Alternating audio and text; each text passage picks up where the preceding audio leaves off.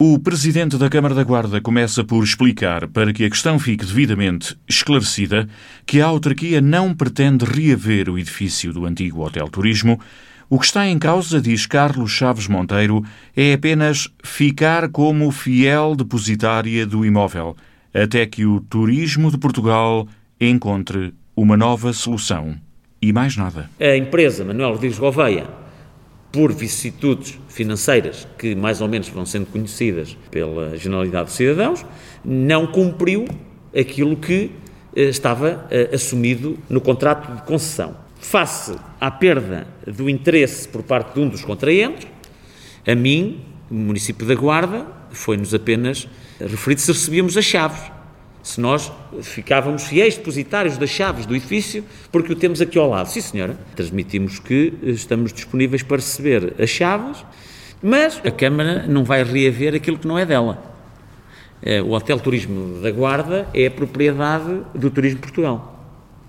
Coisa diferente é dizer, porque se trata de um imóvel do Turismo Portugal, que está devoluto nas condições que nós conhecemos, que o município também desenvolva esforços em paralelo com o Turismo de Portugal, para encontrarmos uma solução que dê destino final a este edifício, sim. Assim, o processo vai começar do zero e a Câmara o que pode fazer é ajudar, como até aqui, a encontrar uma solução, um novo parceiro ou parceiros interessados no negócio, na sequência da abertura pelo Turismo de Portugal de um novo concurso público. Em articulação com o Turismo de Portugal, está a ser preparado um novo caderno de encargos para o lançamento de um procedimento contratual data que oportunamente será eh, conhecida, mas que está eh, em, em, análise, pelo Turismo Portugal, que é o proprietário e o titular eh, deste bem imóvel na praça do município.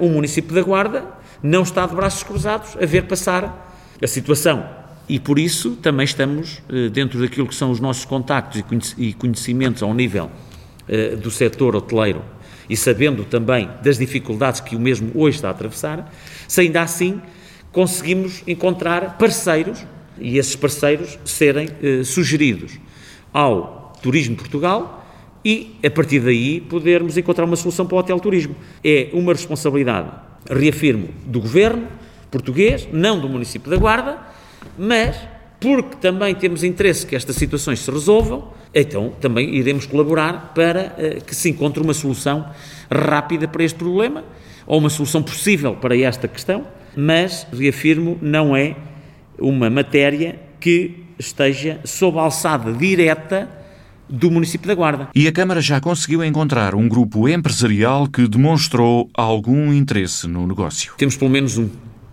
Um que demonstra disponibilidade, se houver luz verde, para apresentar ao Turismo de Portugal mas não o farei enquanto não tiver luz verde desse grupo económico, ligado à hotelaria. E a autarquia já disponibilizou a esse grupo empresarial ligado ao setor da hotelaria informação e documentação que fez parte do anterior caderno de encargos. Eu pedi para acederem a essa plataforma, eu próprio disponibilizei elementos que são os mesmos desse primeiro procedimento, para se ter uma ideia daquilo que se pretende no futuro.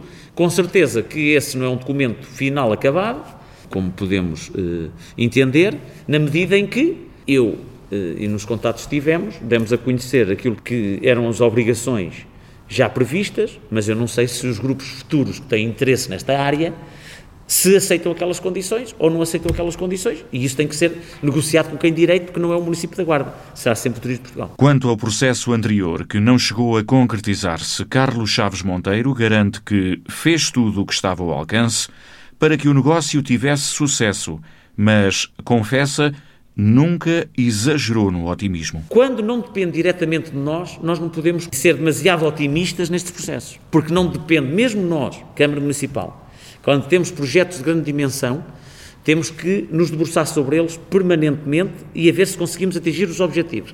Não dependendo diretamente de nós, e sabemos como é, como é que estes níveis diferentes da administração pública se relacionam, e nós percebemos e sentimos na pele que o relacionamento é demasiado burocrático, tem uma carga demasiado pesada desse ponto de vista, para que o município se comprometa com prazos, se comprometa com esse resultado quando ele depende de terceiros. E aí é que há que ter uma grande cautela. uh, principalmente uh, na circunstância em que ainda estamos numa fase pré ou contratual. Estamos a, a concluir fases pré-contratuais ou contratuais. Eu faria aqui uma grande diferença entre o que é o tratamento pré e contratual, de um procedimento que tem como objetivo a alienação ou oneração de uma coisa pública com vista a, a, ao seu desenvolvimento, mas também a fase que se situa já na, na sua execução, aí sim a convicção é, é, é muito mais forte. E acontece que neste processo nós nunca passámos de uma fase contratual. Trabalhei, fui, fiz parte do júri na fase pré-contratual e na fase contratual. Na execução, ela nunca caminhou, nunca deu passos efetivos na sua concretização. E assim, salienta Carlos Monteiro, a Câmara não pode ser acusada de ter contribuído para este tempo perdido. Perdeu-se tempo, mas não que houvesse, por parte, pelo menos, eh, do município da Guarda, vontade que esse tempo fosse perdido. Eh, eh, se me perguntar, foi feito tudo ao seu alcance para encontrar parceiros, para tentar encontrar soluções que cimentassem a validade do contrato já assinado? Isso foi feito. Mas lá está, a responsabilidade não é só de uma entidade. Estavam envolvidas diferentes entidades. E basta que uma delas falhe para que o, o pressuposto desabe, e foi o que aconteceu.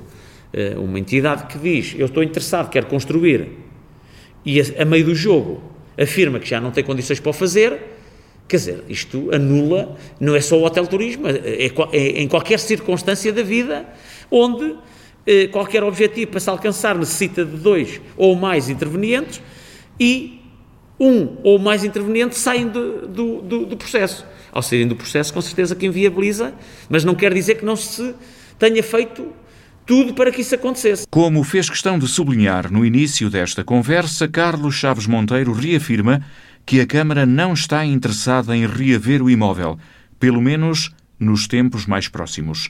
É que a autarquia tem outras prioridades. Não está nos nossos horizontes essa solução. Temos investimentos em curso, temos eh, objetivos muito concretos que têm que ser concretizados naquilo que são as nossas opções e não vamos nunca a dizer desta água eh, não beberemos, é esse o princípio, não vamos dizer que não, mas afirmo que este ano não temos interesse. Portanto, deixaremos que a iniciativa privada possa, eh, e num período mais esperançoso que eu espero que nos eh, aborde nos próximos tempos, onde eh, esse ciclo mais positivo possa vir também contribuir para uma resposta para este, no futuro mais eh, a médio prazo.